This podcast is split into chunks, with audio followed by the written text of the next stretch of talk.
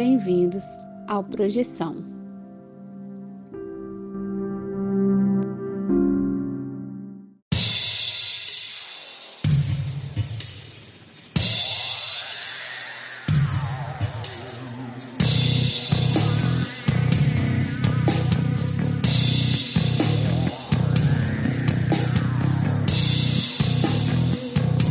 Você está escutando Projeção Podcast, a sua dose semanal de exploração psíquica interna através de sonhos lúcidos e projeções astrais.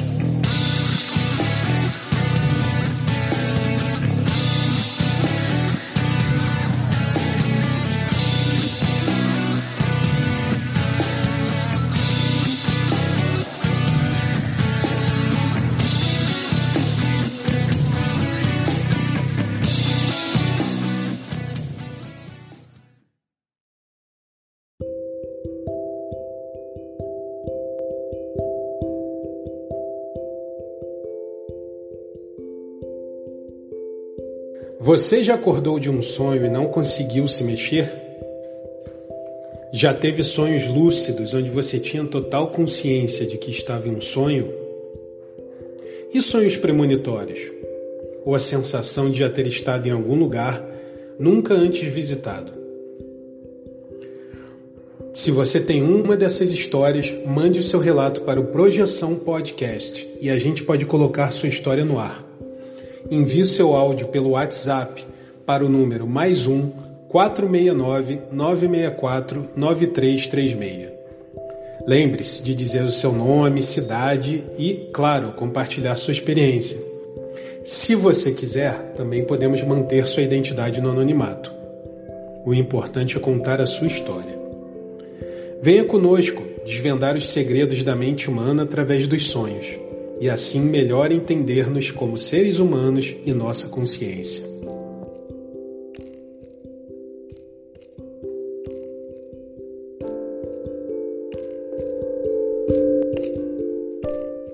Olá, galera do bem, bem-vindos a mais um episódio do Projeção Podcast. Estamos aqui hoje com essa mesa maravilhosa que você já conhece, mas a gente vai repetir porque a gente sabe que você também esquece certas coisas óbvias. Quem está aqui comigo hoje é Ana Paula Miranda. Olá, César. Olá, projetores. Olá, Vinícius Fernandes. Olá, Ana Paula. Olá, ouvintes. Olá, César. Olá, Vinícius. Olá, Ana Paula. Vinícius de volta à mesa. Bem-vindo de volta, Vinícius. Teve um, um breve uh, break. Tava procurando. Tava procurando o espiritinho, né, dentro de você. Onde você encontrou ele? Tava tentando não me tornar um espiritinho no Mad Max. Aqui Puts, é, Mad é Max é Carioca. Mad Max é. de chinelo. Que bom, a gente tem que continuar aqui somado, né? Vamos lá. Vou começar aqui. Hoje a gente vai. E também você, né, ouvinte? Eu não vou esquecer de você. Obrigado por estar aqui com a gente hoje. E eu queria dizer que a gente vai estar falando hoje. O tema é como aprender mais. Então, conseguir sair do corpo. E agora? Você saiu espontaneamente, já fez uns exercíciozinhos. Brincadeira, né? De repente fez vários até complexos. E teve uma experiência planejada já, usando a sua própria vontade. Que... Só que agora imagina que você teve esse, essa experiência que te impactou bastante, né? Para confirmar que o fenômeno é real. E agora? O que, que você faz? Eu vou chamar a Ana Paula Miranda para fazer alguns comentários. Ana Paula, a mesa é sua. Bom, essa eu acho que é a primeira dúvida que todo projetor tem, né? Eu saio do corpo? Então eu sou o que eu saio do corpo ou não, né? E agora? E essa dúvida, cada um vai buscar a sua resposta, né? É, não tem como eu responder, eu tenho como responder as minhas dúvidas, mas cada um deve analisar qual contexto que você saiu do corpo, por que, que você saiu do corpo, né? Qual a postura que você tem para aprender mais sobre isso, né? Como que você vai interpretar aquele fenômeno? Você vai utilizar um dogma? Você vai anotar e deixar para lá? Você vai anotar e pesquisar, né? Pra, o que que você quer aprender? Tipo, tá, então eu posso sair do corpo, conseguir. Então, o que que eu, o que que eu quero aprender, né? Para que que eu quero aprender? Isso é importante para você aprender? Por que que é importante, né? E aí, a segunda fase é quanto tempo do seu dia você dedica a esse estudo, né? E da semana? E do mês? Qual a proporção hora-dia, hora-mês você tem aí no investimento de uma pesquisa, né? Você vai acreditar ou você vai investigar, né? Você vai acreditar naquele fenômeno ou você vai investigar as causas daquele fenômeno, né? E aí fica entre a vontade de você querer saber e a vontade de aprender. Querer saber querer descobrir o porquê que isso aconteceu. E a vontade de aprender é aprender as causas que levam aquele fenômeno, né? E aí você entender o que, que você pode aprender, né? E ter, obviamente, um tema central de, de pesquisa, né? O objetivo da sua pesquisa, obviamente, bem intencionado, se possível para fazer assistência, que eu vejo que são fatores que ajudam aí no desenvolvimento de uma pesquisa de fenômenos parapsíquicos ou de estados alterados da consciência.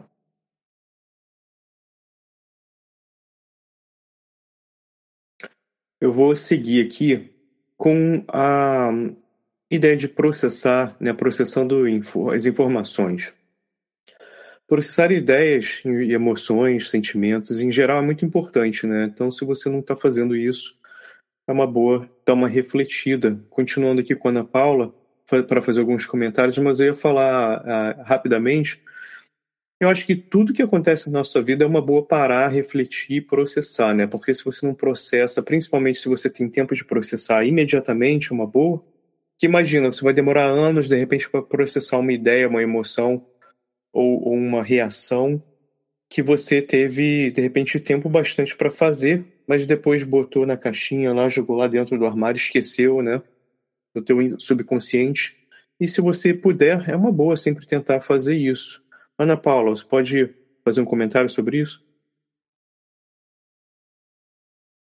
É, na verdade, é, processar as ideias é você refletir sobre o que aconteceu, né? E aí você pode, o que eu acho interessante dessa parte, que é uma das partes mais importantes, é você senta no computador ou pega um caderninho para você anotar, desprendido de qualquer coisa e anota o que você percebeu. Como foi o cenário, como foi a vivência, o que você sentiu durante aquele período e o que você pensou. E aí, depois que você anotar isso, você começa a refletir: nossa, eu senti tudo isso, nossa, eu pensei tudo isso. Você entende como é o seu nível de reflexão durante um processo projetivo e como funcionam as suas emoções e o que despertou, às vezes, a volta para o corpo. Porque às vezes você está tendo uma experiência e aí alguém vira e faz uma pergunta para você, como a gente já teve alguém aqui no um relato, alguém perguntou como é que é se está no mundo dos mortos, foi alguma coisa assim, e aí a pessoa às vezes volta, porque e qual é o medo da morte? Então você analisar as suas próprias ideias, então chega no momento de filosofar ali, com crítica, para tentar entender o que você está passando. E é, é um processo bem solitário, porque às vezes você não quer dizer o que você sentiu, não quer dizer o que você pensou para qualquer pessoa, mas você pode escrever e ficar se analisando e refletir sobre isso, até chegar às suas próprias conclusões. É, agora, sim, uma coisa que ajuda nessa questão da anotação é o treino da sua memória, né? Eu vejo que anotar ajuda você a melhorar a sua memória. Tipo, você voltou de uma, de uma experiência projetiva, não anotou, beleza, ou às vezes nem lembrou. Aí tem um momento no seu dia que alguém fala uma palavra, um, determin, um determinado objeto que te traz uma lembrança, tem um flash de caramba, eu sonhei com aquilo. Você vai lá e anota aquilo. Se você não anota, você acaba perdendo detalhes importantes daquela projeção que poderiam te esclarecer. E aí, por você não ter anotado, ficou aquilo ali é, de lado. Quando você anota, você traz ali a, a, questão da escrita, do seu cérebro exercitar a escrita e das suas ideias, né? Você está mexendo ali na sua memória, vendo o que você pensou e o que você sentiu. Então, assim, esse hábito constante de você estar tá anotando as suas experiências faz com que você lembre. Às vezes você não pode não lembrar da sua experiência 100%, mas você vai lembrar do que você escreveu. Ah, naquele dia eu tive uma projeção mais ou menos assim que eu anotei no caderno tal e vai lá no caderno e revisita e pode facilitar, né? Então, assim, como é que você treina a sua memória no dia a dia, né? Então, assim, a memória ela, ela deve ser exercitada tanto para você lembrar né, do que aconteceu nas suas projeções, como para você poder pesquisar é, nas as, as suas projeções, os seus fenômenos.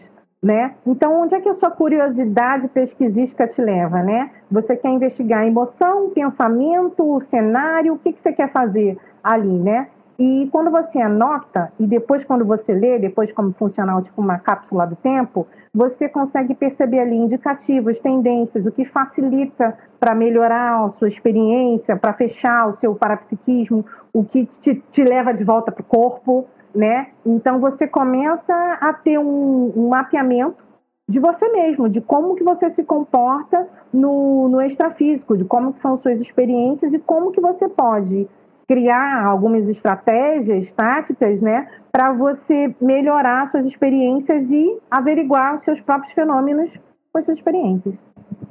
Pô, Ana Paula, vou pegar uma carona no teu comentário e lembrar o ouvinte também que é uma boa. Enquanto você está fazendo essas anotações, também anotar o que aconteceu que seja relacionado à sua experiência projeciológica, porque de repente aquilo teve um impacto muito grande uma coisa que aconteceu recentemente. E imagina, daqui a anos, se você for ler sobre aquele, aquele, aquela projeção, você provavelmente não vai lembrar disso e se perde, né? Então faz uma anotaçãozinha, deixa um espacinho.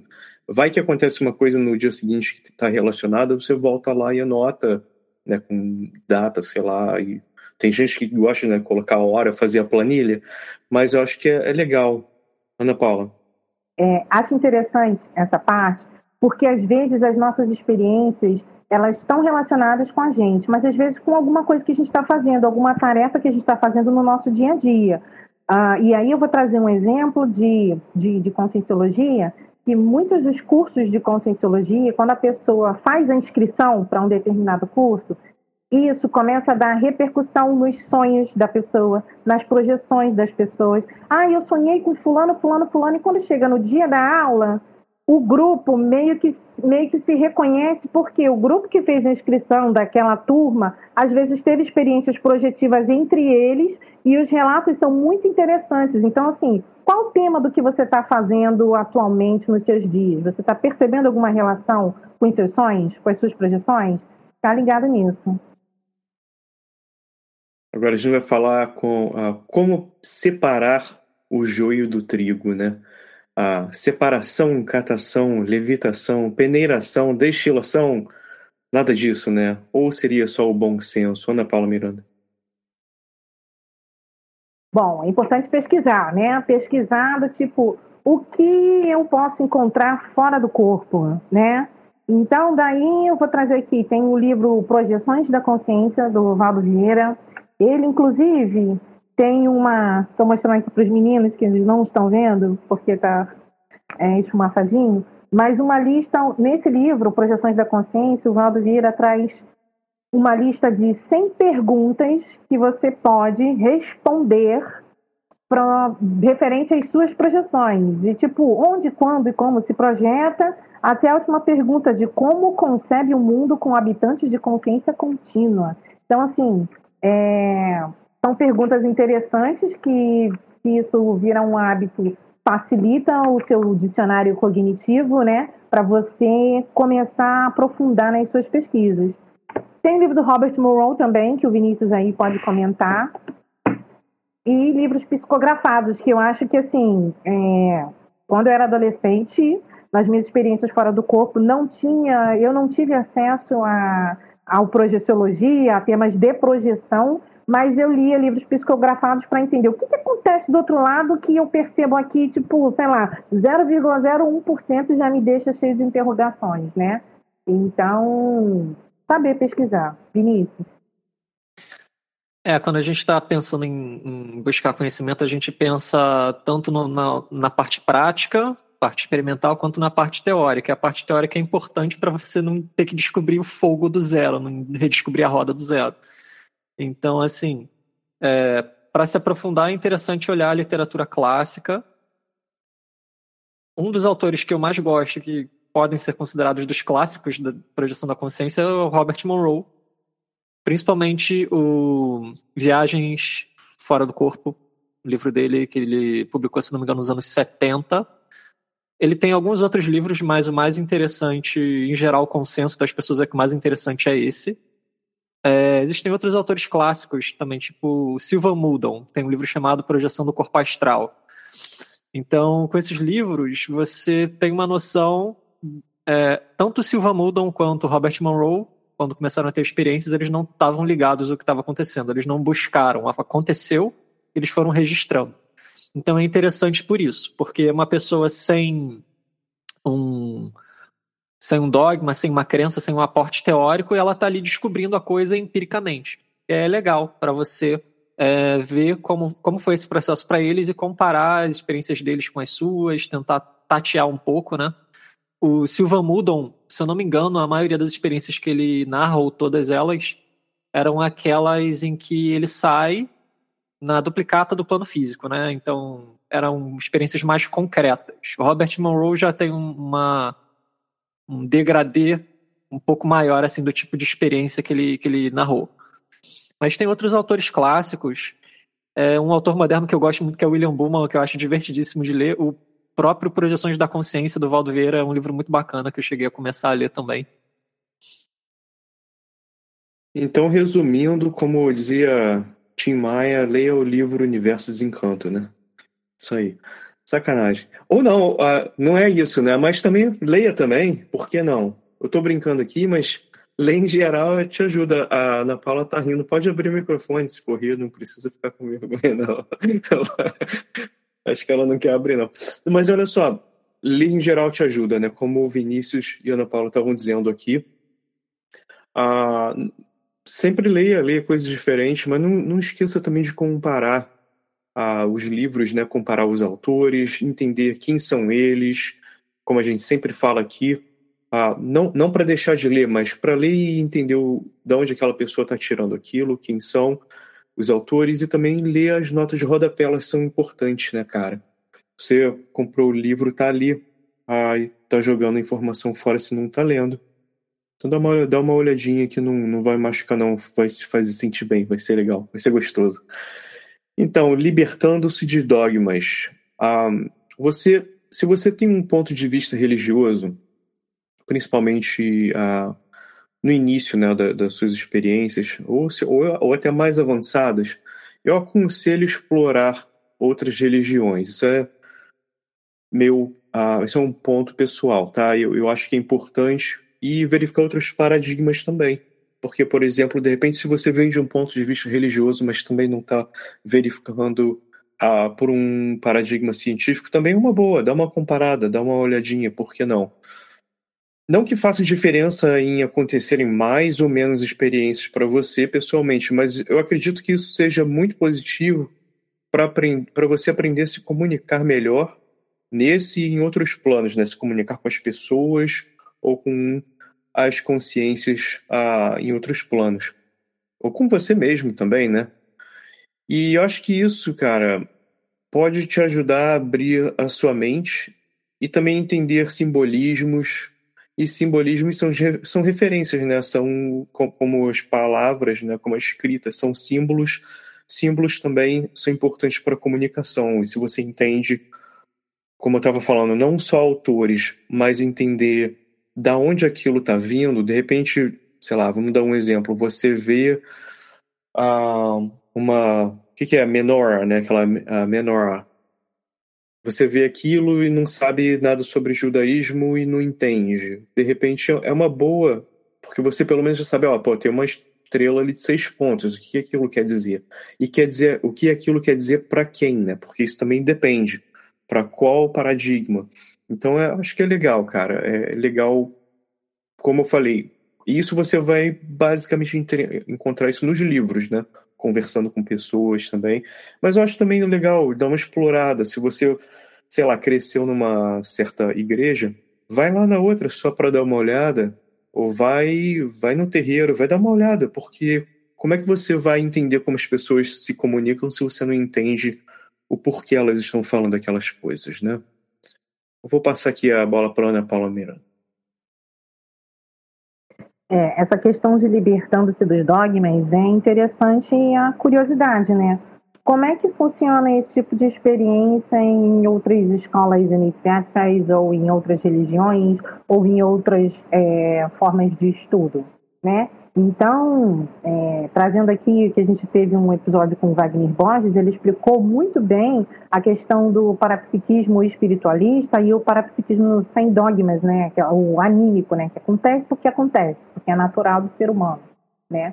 E aí, é, o parapsiquismo espiritualista, ele tem essa pegada mais da espiritualidade, de fazer uma assistência, de ter um dever a cumprir com a humanidade, né?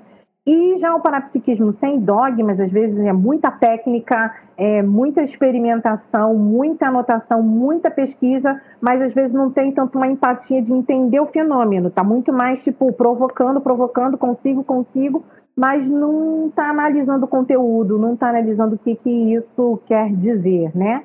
E aí eu vejo que o dogma ele ingessa a partir do momento que é, o dogma te orienta o que, que você pode ou não pode fazer. Vamos dizer assim, na cabala é orientado a você não falar com mortos. Se você vê algum ente querido, familiar, tipo, não fale com ele, é proibido.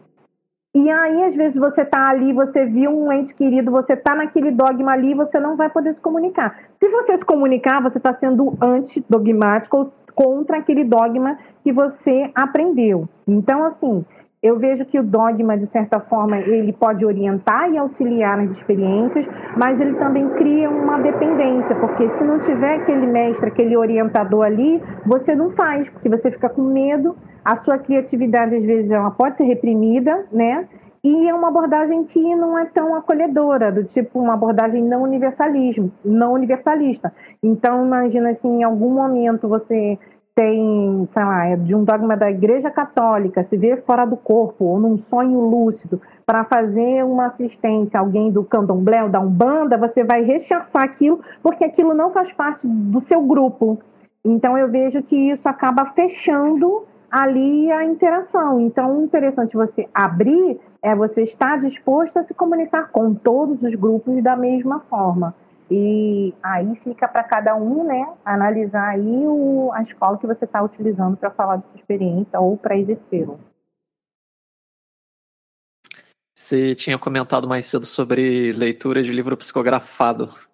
E falando aí sobre dogma, eu lembro que quando eu comecei a pesquisar esse tipo de assunto, eu também li alguns livros psicografados, até depois de ter algumas experiências, eu cheguei a ler alguns livros psicografados. E não querendo dizer que não tem valor, porque eu acho que tem, me ajudou a expandir o horizonte no, naquele, no momento inicial. Eu acho que é sempre útil e ajuda a expandir o horizonte. É, mas alguns livros tinham um teor meio não sei dizer se é moralista ou se é dogmático ou se é ambos, provavelmente do médium que estava escrevendo, do grupo que publicou, ou quem sabe até de quem estava ditando. A gente não tem como saber, eu não tenho o RG do espírito, né? O CPF do espírito. Mas. Pô, mas isso aí tá errado, tem, tem que ter documentação. Como é que faz? É, só não pode ser CPF, né? Porque é pessoa física, tem que ser é. pessoa extrafísica, CPE. CPE. Pô, mas aí é, foi útil para mim, assim, para expandir o horizonte no sentido de que, nossa, então dá para ter esse tipo de experiência. E, por exemplo, uma coisa que chamava atenção. Como em narrativa psicografada, geralmente é, o estado de espírito, sem trocadilho, tipo, o estado mental da, daquela consciência influenciava na experiência de ambiente dela, né? Então isso era interessante, eu achava isso muito interessante. E assim, me deu indicativos de onde olhar, do que procurar. É, só acho complicado realmente quando fecha, né? Quando você não se permite olhar outras tradições, outras formas de pensar. E como eu fui criado num lar assim meio espírita e tive uma certa liberdade para questionar, para mim foi tranquilo fazer essa transição. Mas às vezes as pessoas têm uma resistência, né? Afetiva de sair daquilo, né? Medo do desconhecido, mas, gente, vale a pena. Não, sempre vale. Eu, eu vivo, gosto mesmo, mesmo disso, cara. Eu vivo muito isso. Agora a gente também pode falar um pouquinho sobre o valor, né? A, também do dogma. São informações organizadas, alguém já organizou aquilo tudo. Ah, e, e eu acho interessante fazer alguns comentários sobre isso. vou chamar a Ana Paula Miranda para fazer esse comentário. É interessante pensar o que, que um dogma ou uma escola pode causar nas suas experiências. Então, vamos lá. Você se propor a estudar os estados alterados da consciência através do que está lá no Projeciologia, projetar para fazer assistência com técnica, tá, tá, tá, você vai ter um tipo de experiência. Se você for projetar através do Rosa Cruz, você vai ter toda uma orientação que a sua projeção vai ter um padrão de acordo com aquele grupo que você está representando, que você se propôs a, a realizar ali nas suas experiências. Então, assim, cada dogma, cada escola vai te trazer um padrão de experiências. E aí você pode querer experimentar diferentes dogmas, diferentes escolas ou não. O que eu acho legal quando você tem as experiências que você pode pesquisar é ver qual que você acha mais interessante para você, dentro da sua personalidade, se você é muito questionador, onde é que você se enquadra e possa fazer suas pesquisas sem ser reprimido, né? Possa fazer perguntas. Então, analisar ali tudo e aí às vezes você nem precisa seguir um, um dogma ou uma escola, você pode pegar um apanhado de tudo aquilo ali e falar, tá, ok, já entendi que funciona assim, que tem a média das pessoas, a catalepsia projetiva, que tem os fenômenos e tal, e como é que isso influencia na minha vida, né? Como é que eu escolho estudar a, o meu parapsiquismo com ou sem dogma? O que, que vai facilitar ou não? Às vezes o dogma facilita no início e depois você, pô, mas não era bem isso, e aí você pode mudar. O, legal é que você pode mudar, né? Não tem como você engessar, decidiu é isso pro resto da vida? Não, você pode mudar. Então é sempre entender que você pode estar sempre em busca de um conhecimento, né? E sempre reciclando, aprendendo o tempo todo. Nas trilhas de Bilu, né? Buscando conhecimento. Trilhando o caminho do Bilu. Foi o que eu pensei quando eu falei, vai. Aqui, uh, é, é, engraçado que a gente está falando sobre isso, né? Mas vamos, vamos lá, definição de dogma, né, cara? Por que, que a gente fala do dogma? Por que as pessoas repetem tanto? Cuidado com dogma, mas está todo mundo vivendo seus próprios dogmas.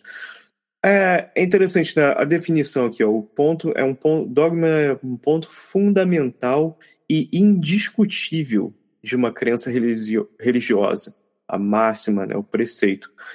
Essa parte do indiscutível que é o que é a problemática, né, o que é o que define o dogma, mas é aquela coisa, né, por exemplo, sei lá, você vai fazer um ritual, aí tem assim, alguém organizou e falou, a gente vai fazer, né, tem, tem aqui o copinho com água, ou seja lá, o vinho, tem o pão, tem a vela, né, e tal, tá ali organizado, todo mundo faz assim, é isso, facilita, né, tipo, você chega num lugar, não sabe o que vai fazer, você vai naquela instituição em outro lugar do mundo, é a mesma coisa, beleza, facilitou.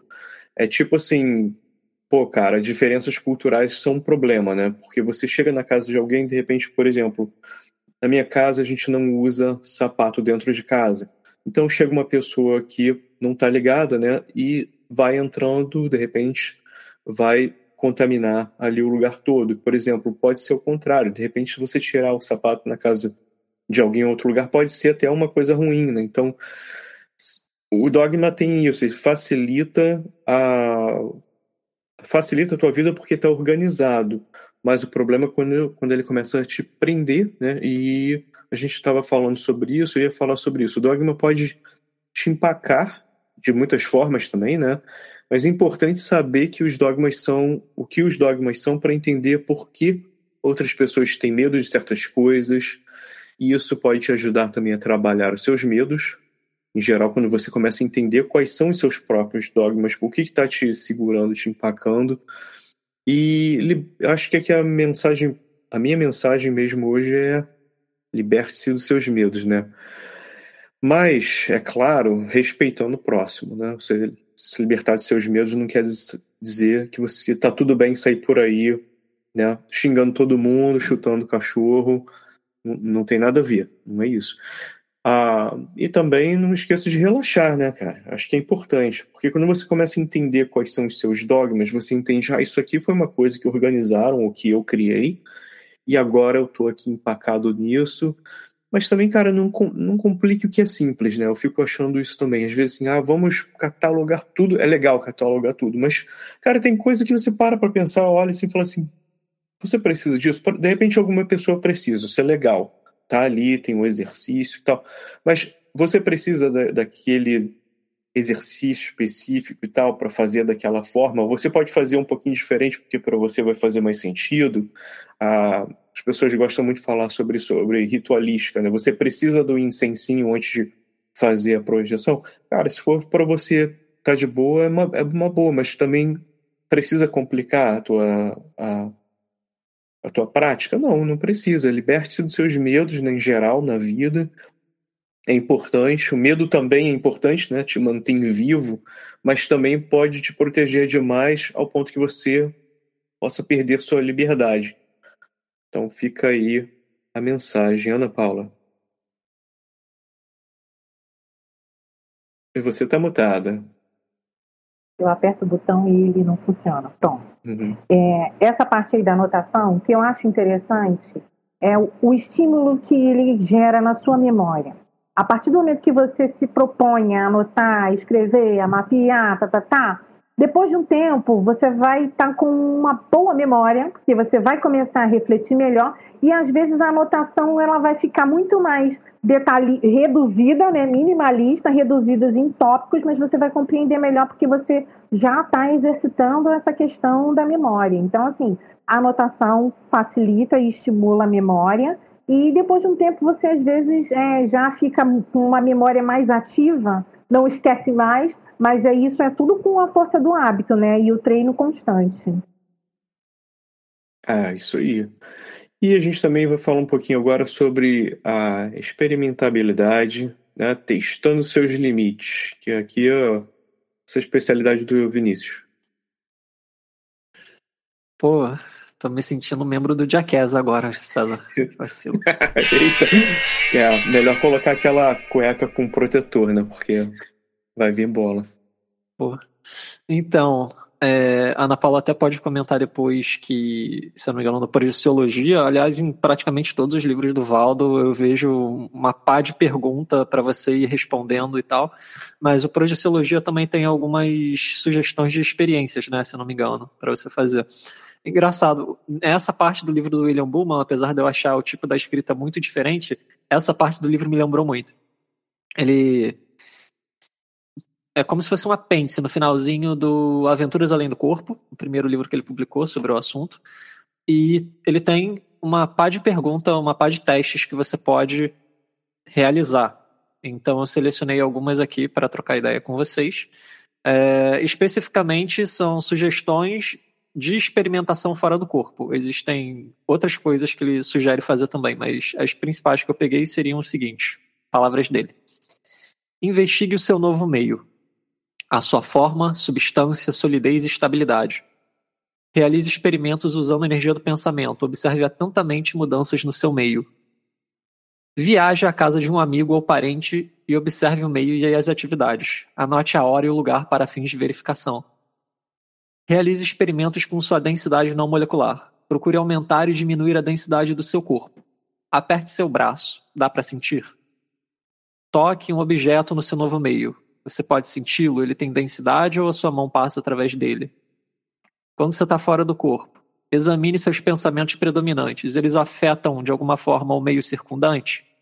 Agora, se concentre no único pensamento. De que forma a sua concentração afeta o meio? Solicite uma qualidade específica, como maior abrangência, visão ou compreensão. Fique atento para qualquer mudança na sua capacidade de percepção. Peça um insight ou esclarecimento relativo a qualquer questão difícil. E ele dá muitas outras sugestões do que você pode experimentar fazer nesse estado, né? Tem a ver com testar o que, que você pode conseguir com ele ou não. Fala aí, César. Quero fa fazer um comentário. Tava difícil sair, né?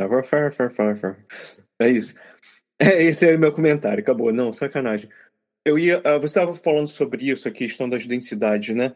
Tem, uh, tem toda essa questão de quando o pessoal fala em tá atravessando parede, né? A primeira vez que já aconteceu, se já aconteceu com você, interessante. Você meio que sente a parede. Assim, tipo, imagina. Hum, vamos lá, né? Vamos, vamos dizer aí no paradigma que as projeções não acontecem do jeito que a gente entende. Vamos dizer que é um sonho. Você não ia passar num sonho, não faz sentido nenhum você passar por uma parede e sentir a parede passando. Tipo, você podia passar e tá de boa. Porque na tua vida você não passa por uma parede, não existe uma coisa que você sente, um friozinho na barriga. E as pessoas relatam a mesma sensação. Aí não faz sentido nenhum, né? Mas faz, para esse paradigma né, que a gente vive da projeção. Mas não é interessante essa questão das densidades, quando você sente uma coisa e você vai sentir elas diferentes em, em situações diferentes. Né? Tem isso. Sobre esse caso específico, César, de atravessar a parede, eu já ouvi algumas pessoas no meio da, das projeções fora do corpo comentando: ah, você vai passar numa parede, aí você não passa, aí você exterioriza energia, fica mais sutil, fica mais leve e você consegue atravessar. Agora, Sim. no meio dos sonhos lúcidos, yoga dos sonhos e tal, eu tive até uma experiência recente com, com isso. Estava testando os limites assim no sonho lúcido que, assumindo que seja diferente de uma projeção astral, assumindo que seja um fenômeno diferente, porém correlato, né? É comum a pessoa, tipo, até alguém que já voa no sonho, alguém vai lá e fala, vou atravessar uma parede, vai lá e bate de cara, porque o condicionamento é tão forte que você não consegue. E aí, quando eu tava para atravessar uma parede assim, eu fiquei, deu um medinho, deu um frio na barriga, e eu, cara, não vai dar, vou fechar o olho e vou atravessar. E no que eu fechei o olho foi como se não tivesse nada, eu saí em outro lugar. Uma é interessante, que, né? É, uma dica que um outro professor deu é atravessar de costas, porque você não tá vendo quando uhum. você vai colidir. É interessante. É Cara, interessante. Eu acho que isso tem muito a ver com a dúvida pessoal, né? Você tá, tá duvidando de você mesmo. Ah, e tudo bem, né? Atualmente, se você está lúcido, é complicado porque você sabe que no mundo físico você não consegue fazer isso. Aí você começa a pensar, pô, acho que eu não vou conseguir porque isso não é possível. Mas tem isso, né? Você pode criar uma ferramenta, por exemplo, essa questão de, de ir de costas, ou você pode criar outras ferramentas, use sua imaginação, né? Uma vez eu estava brincando, estava brincando não, estava contando nessa história e foi, foi real. A, eu estava numa situação num quarto e estava pensando, pô, vou, quero sair daqui, como é que eu faço? Eu pensei em bilocação, porque isso acontece muito, você pode imaginar e você tem tá outro lugar, né?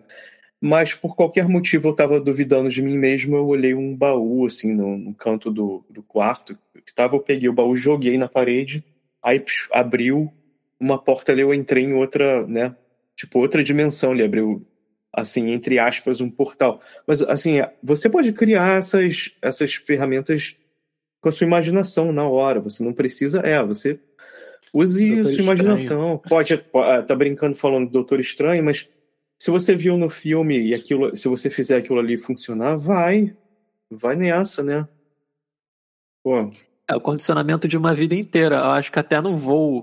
Não sei se vocês já tiveram essa experiência de quando nas primeiras experiências de voo às vezes vocês estão voando, mas não está numa velocidade boa, você não está é. conseguindo ir, aí você começa a cair. Nossa, eu tô caindo, o que, está acontecendo? Devagarzinho. Vai, sobe, vai, até ganhar confiança. Ou então você se fica lúcido durante o voo e você, caraca, eu tô voando, caraca, eu tô voando, e vai descendo, vai descendo, do tipo, não se. Como tipo, esqueci como é que voa e volta. Eu, caramba, mas eu perdi o voo. É a chamada brochada do voo, né? Isso aí.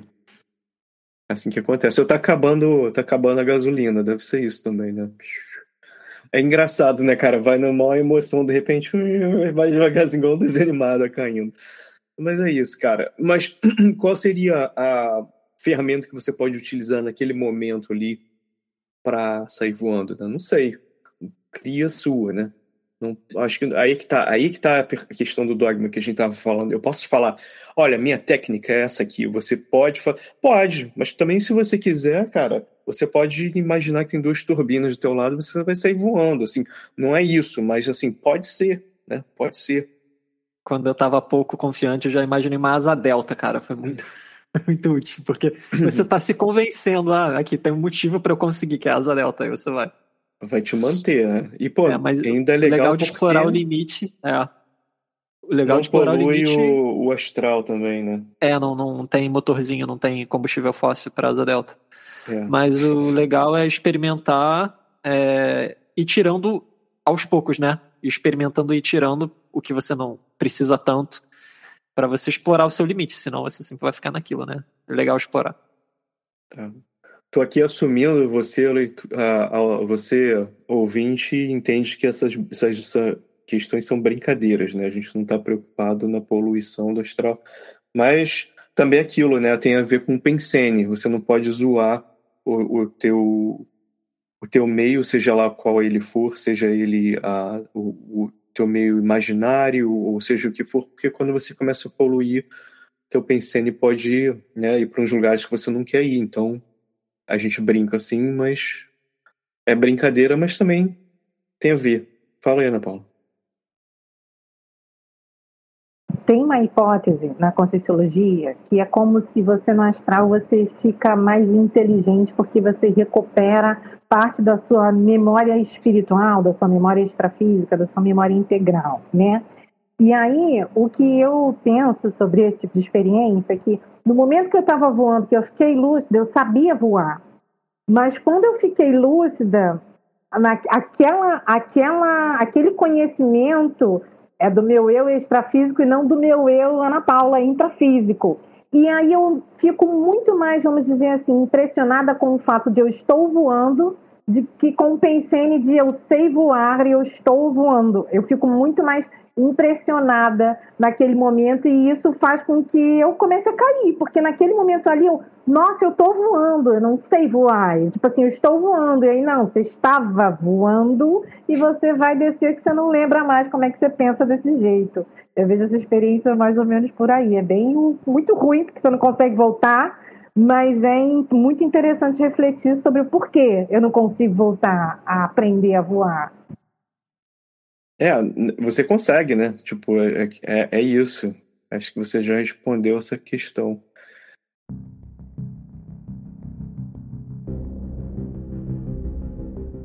Você está ouvindo Projeção. E tem ah, um- uns outros comentários aqui que eu sei que a Ana Paula estava para fazer antes da gente fechar essa parte. É, na verdade, a gente pensar, né? Tipo assim, o que você faz com essas informações, das experiências que você teve? Faz É. um podcast. Exatamente. que a gente está fazendo aqui. Mande, mande o seu relato. né? Eu não vou esquecer. Mande seu relato. Mas é justamente, você dá importância como uma pesquisa ou você acha que é só um sonho? Qual é a importância que você dá, né? E aí eu acho que é o limiar do que torna um experimentador dos estados alterados da consciência em um pesquisador.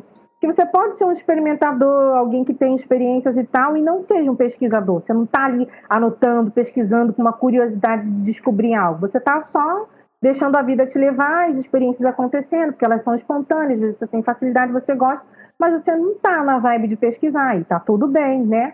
Mas para quem quer pesquisar, é, quanto que você treina, né? Como que você treina? Qual é a profundidade da sua pesquisa, né? E a profundidade do seu empenho? Então, tudo isso também vai trazer mais conteúdo nas suas narrativas e nas suas projeções, né? Você não tem nenhuma dúvida, nada a pesquisar, você às vezes está ali e vai interagir com o que está no seu entorno. Se você se direcionar para um grupo específico, com objetivo de pesquisa, com um objetivo de projeção, com alvo projetivo, isso aí pode modificar bastante as suas experiências. Então, é justamente ver isso, o que, que torna um experimentador um pesquisador. Cara, ah, eu tive um insight aqui sobre o que você acabou de falar, Ana Paula, que foi muito interessante. Por exemplo, tudo bem, vam- vamos dizer assim, vamos comparar as projeções com esporte, tá? Então você pratica esse esporte, você vai lá todo dia e, sei lá, dá uma, né, corre não sei quantos quilômetros, legal. Ah, tudo bem, você pode falar, ah, tá só praticando e pratica e tá, tá indo bem. Mas você sabe que, cara, as pessoas que dão uma pesquisadinha, elas se tornam melhores, elas entendem melhor. Tipo, o, o cara que é o surfista, que tá fazendo altas manobras, ou skatista, ele sabe o ângulo, ele calculou a distância e tal, ele, ele, ele foi procurar saber aquilo e por isso ele consegue fazer algumas coisas que as outras pessoas não conseguem. Tem gente que consegue fazer sem, sem fazer o cálculo tudo? Até tem, mas se você conhece e você bate um papo com as pessoas que, que são profissionais, você vai ver que eles entendem. É tipo, cara, não é mágica. Pesquisou, procurou, treinou também pra caramba, obviamente, mas também foi pesquisar, porque ele foi tentar entender por que, que aquele cara consegue fazer aquele negócio e não consegui. Ah, tem que fazer isso no ângulo tal, no momento X e tal. Você tem que saber na hora que está acontecendo, né? Você tem que contar, você tem que ver o ângulo. E é isso, assim, tudo bem. A gente não está falando aqui no, nos ângulos e cálculos na projeção, mas o, o que isso quer dizer, né? Com, com as suas anotações, com, com os experimentos, quando tem exercícios que a gente coloca aqui, ou que você encontra em outros lugares você faz a nota. Ah, por que, que a gente está falando isso? Porque se você. Ah, às vezes eu, eu mesmo ah, tenho, tenho essa questão, eu tanto uso a imaginação que às vezes eu deixo de fazer um outro exercício e eu tenho olhado com mais cautela mais recentemente sobre isso, falando, sabe, eu vou dar uma olhadinha aqui fazer esse, esse exercício e ver se acontece. E quando acontece, eu falo assim, pô, aí, ó, realmente, ó, tinha alguma coisa aí. Posso modificar, claro. Mas, pô, é legal, né? Se alguém já testou e fez, tipo, você vai recalcular como é que faz para dar um 360 numa, numa prancha surfando. Cara, alguém já fez. Vê o esqueminha, como, que faz, onde que vira e quando, né? Qual o ângulo, de onde que tá vindo a onda, o vento e tal, e, e faz. Anda, Paula Miranda. É, isso tem a ver com a teoria e a prática, né? Então, assim, tem o, o, o surfista de final de semana, tem o surfista olímpico, né? E aí o surfista olímpico, obviamente, ele estuda mais, ele está mais empenhado, ele está naquele Lopensen de competição, de estar tá em altas ondas, de viajar vários continentes, entendeu? E a diferença é, é justamente essa. É, você busca teorias para facilitar a sua prática, você está pesquisando isso, isso tudo aí contextualiza melhor as experiências. É até, até importante falar, né? Por exemplo, só de estar escutando esse podcast, você já está ah, adicionando mil coisas, assim como a gente estando aqui, né, cara? Eu estou aqui, sempre estou escutando alguma coisa, estou tendo insights com alguma coisa que o Vinícius e a Ana Paula estão falando, ou algum convidado, pô, obviamente, aí sempre tem, tem alguma coisa muito boa que alguém traz, e eu acho que é legal. Assim, não vou ficar aqui poxa, você não está lendo. Pô, leia, cara, você vai aprender mais, mas você também está aqui, você já está aprendendo várias coisas. Isso aí que você falou, César, era sobre tentar encontrar as causas do fenômeno. Sim. você entende que o fenômeno ele é causado por. Ele, ele é produzido por causas específicas e condições. Não é você que faz, é porque você colocou as causas certas ali e produziu o resultado. Pô, exato, né? Tipo, a bactéria não vai, de repente, crescer pra caramba se você não botou água e a temperatura certa, né? Então, é isso aí. Vai ter gente regando bactéria aqui para fazer projeção, olha só. Zoeira. Mas aqui, uma nota importante, né?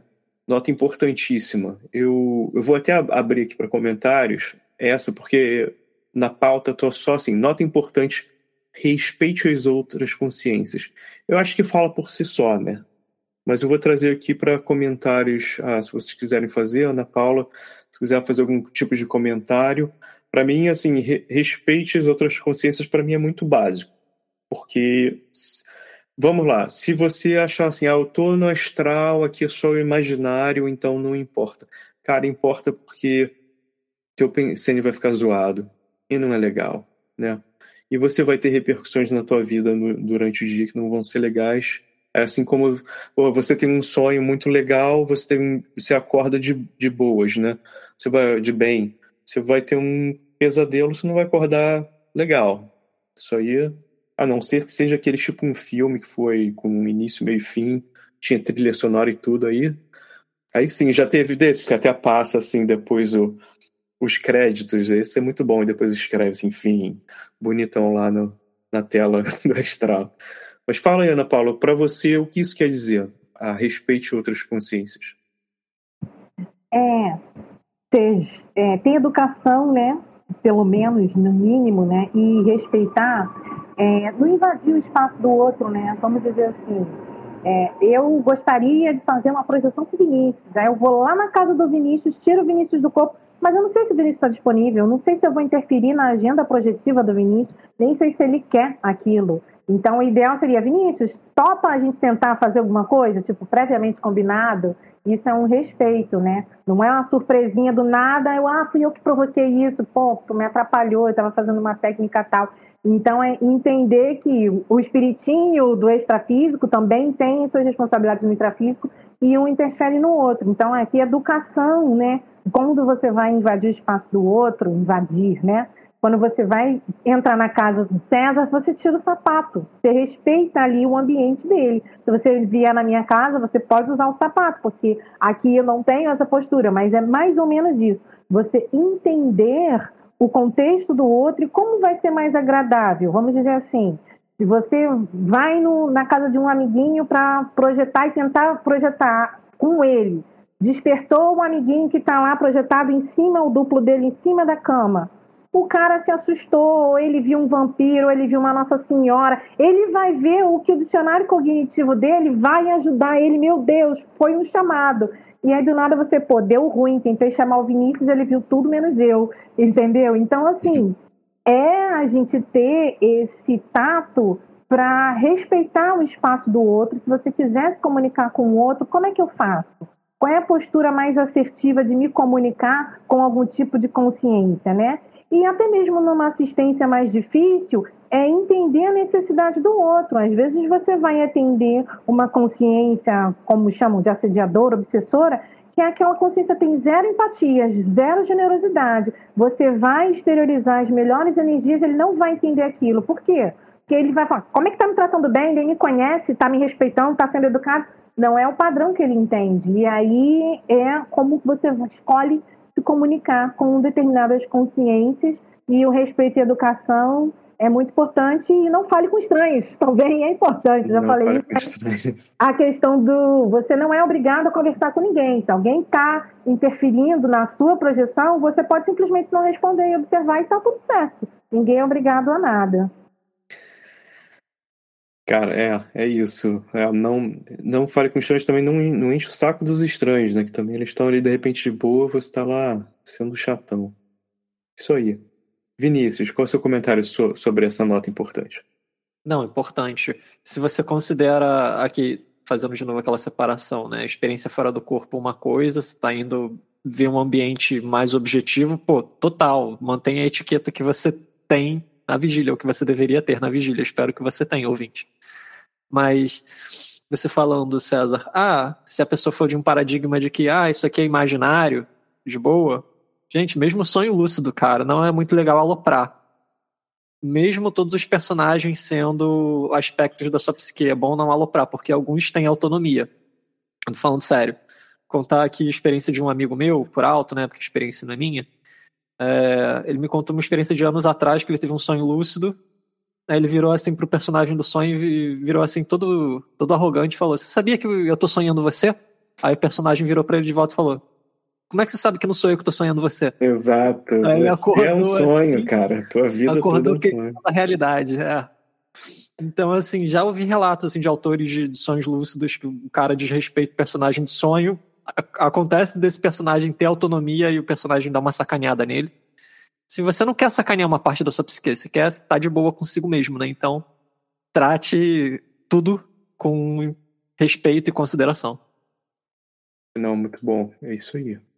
É, é esse é o tipo do sonho que o cara acorda e depois acorda e fala: caramba, onde é que eu tô, né? Que vida é essa? Não era outra vida do outro sonho? Era. Fica confusão, não sabe nem onde está. Respeite a si mesmo, né? Também aqui na, na linha. Respeite a si mesmo sua consciência, sua mente, seu corpo físico. Mas como, como é que eu faço isso?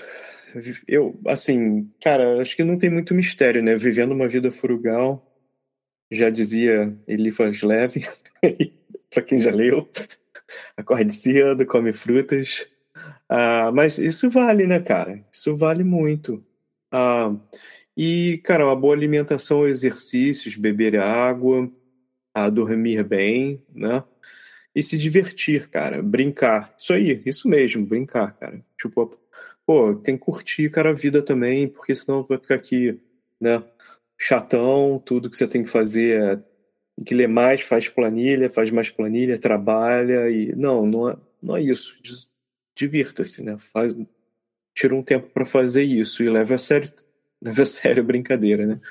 Ah, trabalhe seus traumas, né, cara? Isso aí eu acho que eu acho que eu falo para todos e, e para mim mesmo, todas essas coisas. Trabalhe seus defeitos, raiva em excesso, né, inveja, medos. Você já parou para analisar quais são eles? E emoções, elas te descontrolam? Algumas te descontrolam? Tem aquela coisa, né? as emoções são boas porque elas estão te dizendo alguma coisa. Mas tudo que é em excesso né, é ruim. Então, o, o que está te tirando do, do seu, vamos chamar do seu normal, dos seus limites, ou a, que te desequilibram, né? Se necessário, sempre, né, cara, procure ajuda. Você não precisa fazer tudo sozinho, né? Acho que é isso aí. Vou chamar aqui o Vinícius para fazer alguns comentários. Vinícius, a mesa é sua pegando tanto do budismo quanto do yoga, uma coisa que ambos têm muito em comum. Acho que pela cultura hindu védica, né, ali da região, subcontinente indiano, ter muito isso de reduzir as aflições e cultivar qualidades positivas. Então, no budismo, o que eles chamam de quatro qualidades incomensuráveis, quatro qualidades do coração, né, que são bondade amorosa, compaixão, alegria empática e equanimidade. E o Patanjali, no Yoga Sutras, ele comenta, citação direta dele: Ao praticar hábitos de simpatia, compaixão, felicidade, virtudes e ao ser equânime frente à miséria e vícios, a sua mente se torna mais agradável. Então, cultivar estados positivos e cultivar cultivar mesmo leva tempo e é, começa a crescer devagarzinho. Aí quando você vê, você está muito diferente do que você era um ano atrás. Então, Ana Paula. É interessante isso. E, e aí eu trazendo projeciologia, que eu vejo que é uma enciclopédia, por mais que ele seja a base da Conscienciologia, ele é bem universalista, porque ele é um apanhado de muitas técnicas que tem, ele tem lá o antes, o durante e o depois. Então, todo o processo para você se preparar, o que, que você pode encontrar lá, técnicas para você sair do corpo e como funciona a volta e as orientações, assim, de anotar, né? Então, eu vejo que é um livro que pode ajudar quem gostaria de virar um pesquisador, olhar ali, eu acho que tem bem uma orientação do antes, durante e depois, pode já tirar curiosidade de muitos eventos que podem acontecer durante as projeções. Boa, Ana Paula. E aqui, levando aqui, uh, pegando um, um trem pro, pro lado contrário aqui, eu vou falar sobre que tipo de projetor é você. Você é o projetor gente boa, é o projetor mequetrefe, ao projetor, ao obsessor. Tu vê o obsessor e fala, não, sou obsessor não, sou encosto, né? Depende também do teu paradigma. Mas ah, brincando aqui com isso, vamos, vamos entrar nessa discussão. Que tipo de projetor é você? Vou passar aqui a bola de volta para Ana Paula. Bom, vamos lá. É... Eu fiz aqui umas anotações para os meninas, pedi para eles darem uma validada aqui, porque esse não tem referência bibliográfica é, é, referente às experiências que eu tenho com amigos projetores, e aí eu fiz uma classificação mais ou menos de como são ah, os experimentadores dos estados alterados da consciência, para verificar aí qual tipo de, de pesquisa ou de, de, semelhança de vivência tem mais a ver com você, né?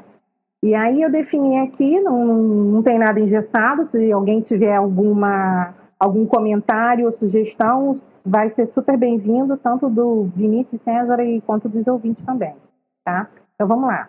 Seria o, o experimentador eventual espontâneo. Ele tem experiências esporádicas, acredita em conclusões discernidas por terceiros, contém um sonho, a pessoa definiu e a pessoa acreditou, e não busca investigar para aprofundar a experiência, né? Temos o experimentador eventual curioso, que tem experiências esporádicas, não acredita em conclusões discernidas por terceiros e também não busca aprofundar a questão do, da experiência, né? Ele só está ali na curiosidade. Tem um experimentador eventual investigador, que aí ele tem experiências esporádicas, busca por opiniões e conclusões discernidas por terceiros e busca investigar, mas sem aprofundar. Tá? O experimentador diário espontâneo tem experiências frequentes, acredita em conclusões discernidas por terceiros e não busca investigar para aprofundar. Tá? Tem um experimentador que ele é diário e curioso, que ele tem experiências frequentes, não acredita em conclusões discernidas por terceiros e não busca investigar para aprofundar a experiência ou o fenômeno que ele teve. Temos o experimentador diário investigador, que ele tem experiências frequentes, não acredita em conclusões discernidas por terceiros e busca investigar e anotar suas experiências para aprofundar a pesquisa. E o experimentador diário veterano, com experiências agendadas na agenda projetiva, não acredita em conclusões discernidas por terceiros, anota as experiências e busca investigar os fenômenos para aprofundar. E aí, ouvinte, qual desses aí você acha que você se enquadra? Cara, Ou não, eu... você se enquadra em outro diferente? Manda aí o que, que você acha. Manda é aí, né? Pode crer. E uma coisa também que eu fiquei pensando, Ana Paula, que tipo de projetor você é hoje? Né? Ou que tipo de projetor você é esse mês?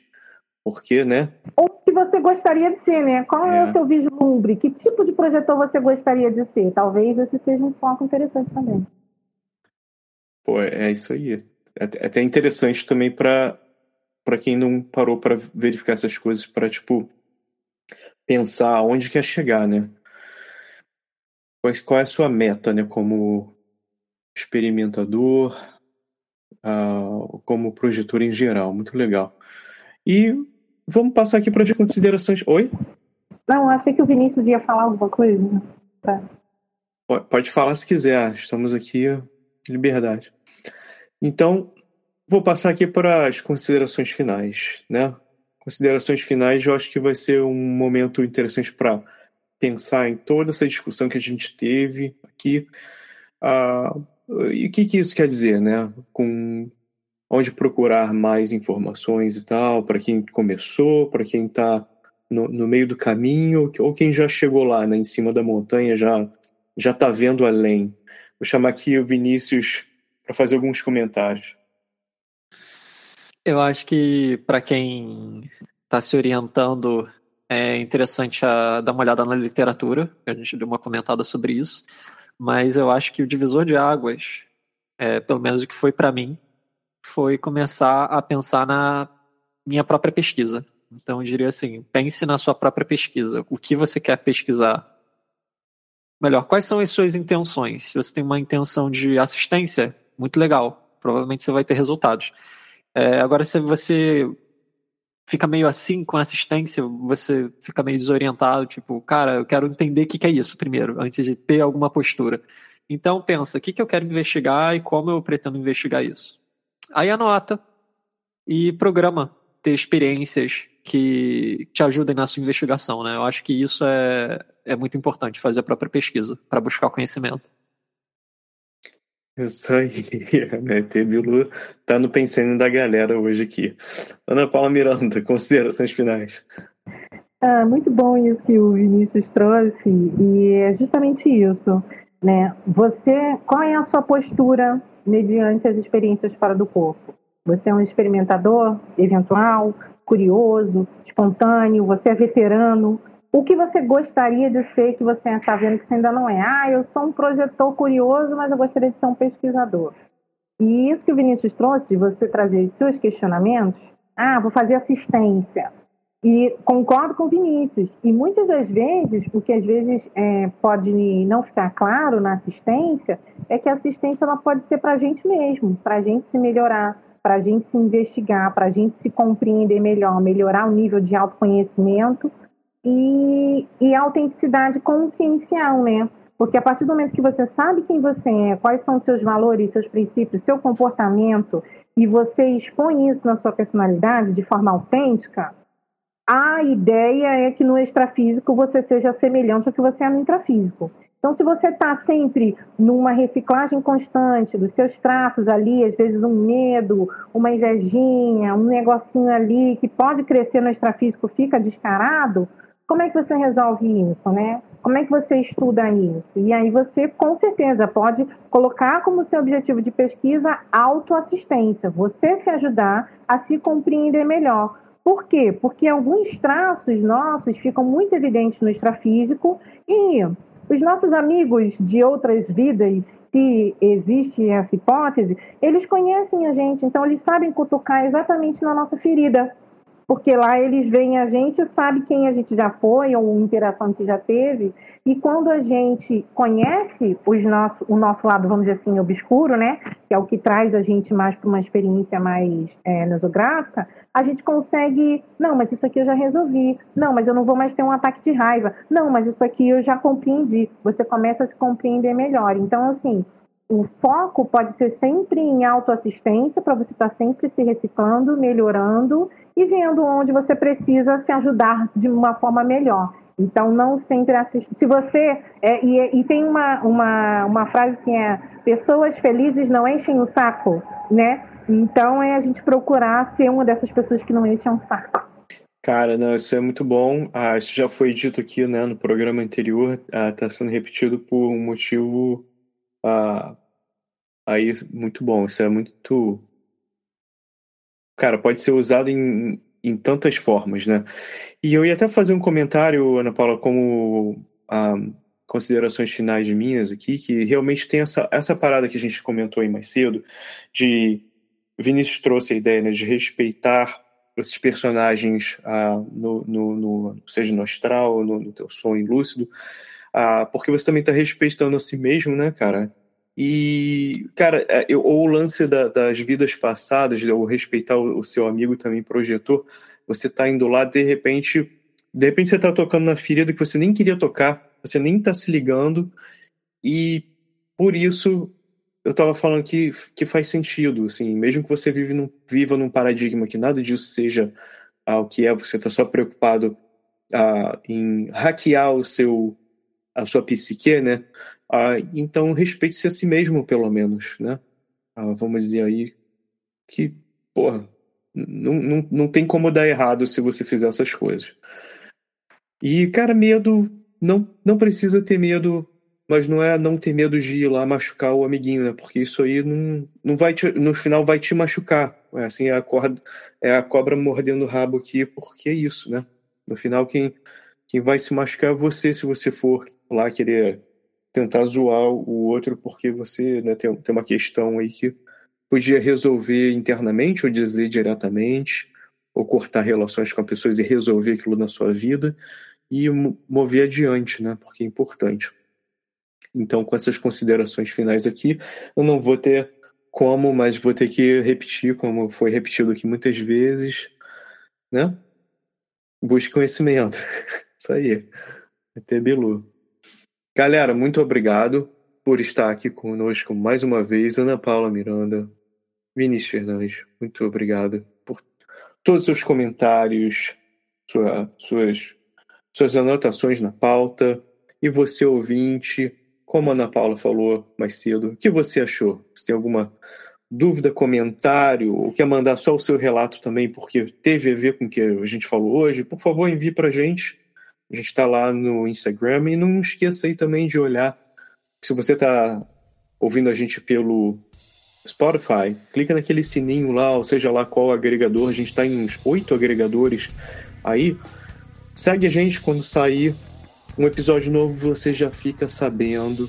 E também, se você tiver um tempinho, vai lá e dá um, um, like, ou seja lá qual for o feedback que você possa dar positivo aí pra gente. Falou? qualquer coisa possa também, se quiser, mandar mensagens aí uh, pra gente diretamente pelo WhatsApp, que a gente sempre dá aqui na chamada durante o nosso programa. Para quem ficou até aqui conosco, como sempre, continue viajando para encontrar a si mesmo.